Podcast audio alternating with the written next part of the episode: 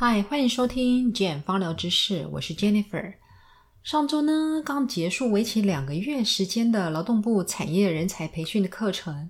那每次上课呢，都刚好碰到寒流报道，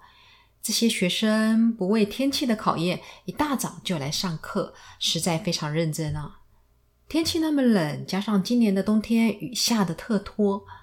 寒湿使得家中长辈有退化性关节炎以及风湿问题，就容易在此时候引发疼痛。在课程当中呢，也常被问到以及讨论此问题，该用什么样的精油来舒缓不适？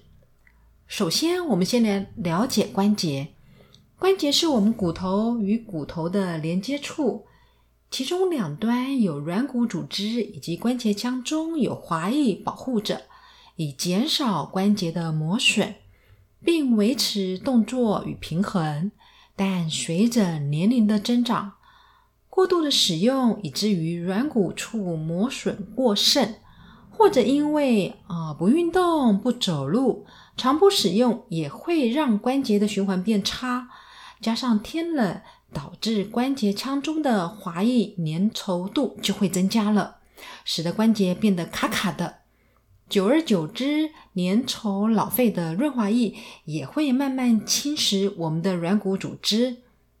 就如同我们骑车，当我们机车里面的机油随着我们的里程数的增加，每隔一段时间就会亮起红灯，就需要更换机油以保护我们的引擎，不然这些机油就变得又脏又黑，甚至于杂质沉淀。反而会破坏引擎的运转与功能，所以在协助长辈的关节保养用油，我就建议同学们可以从多方面来思考。第一个，那配方当中要有消炎止痛的精油，以及第二个要保护我们的软骨的一个关节组织，加上第三个，呃，可以从我们促进循环代谢来思考。第四个就要把那些老废的一些呃关节的杂质或是废物来去排除，因此配方中包含了第一支西洋丝草，还有月桂以及杜松浆果，还有欧洲刺松以及姜这五支精油。首先，西洋丝草是经过蒸馏而产生美丽蓝色的一支精油。那其中含有消炎的母菊天然烃，还有贝塔丁香油烃，对于天冷或是姿势不良所引起的肌肉僵硬疼痛，以及老人家长辈关节退化，或是因为走路不小心扭了一下造成的韧带发炎等等，都有很好的消炎止痛的作用。那第二支呢，使用就是月桂了。那月桂很擅长处理老化引起的退化性关节炎问题，它能够改善淋巴堵塞，加上里头的化学成分一支八桉油醇属于氧化物类的精油，可以增加我们吸带氧气的能力，促进血液循环。那月桂还具有止痛以及减轻发炎所引起的一个水肿问题。是很好的一个指关节疼痛的一支精油。第三支呢，就是使用到杜松浆果了。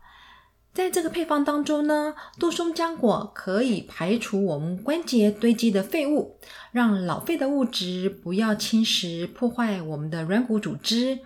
减轻关节炎的肿胀，并消除水肿，效果是非常好的。那第四个呢，就是使用到欧洲刺松这支精油了。生长在高纬度的植物，像是欧洲、西伯利亚等地的松柏类针叶林的植物，其生长的环境通常较为寒冷，甚至于在酷寒的永冻土上，它们永葆长青的生存着。其耐寒的天性与本领，就很适合帮助我们抵挡冬天湿冷的天气所引发的关节不适的问题。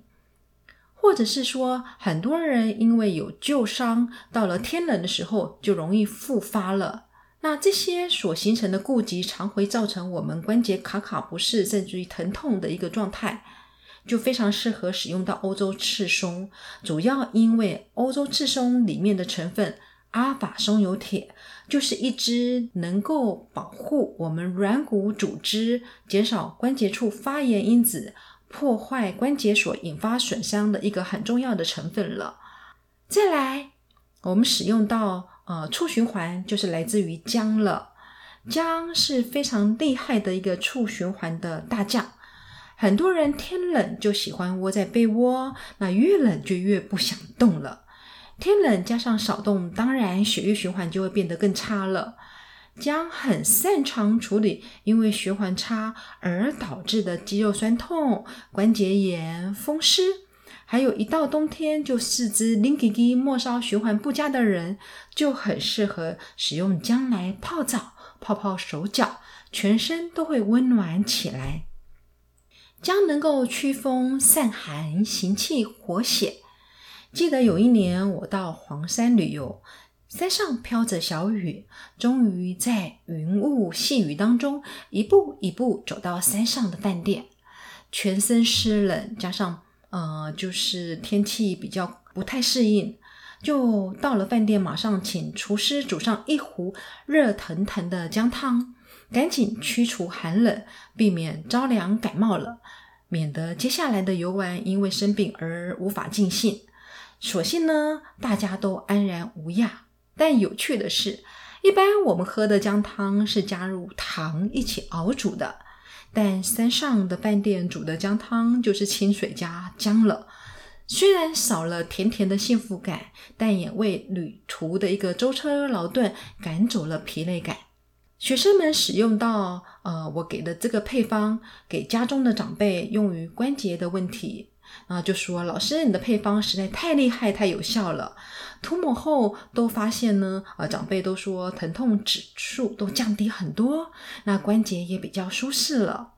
或许当有此问题的你，可以试着加入在植物油当中呢，为生活疏解压力，为身体加油打气，为肌肉与关节减少重担，好好保护我们的关节，让我们身心活动自如。我是 Jennifer，我们下次见喽。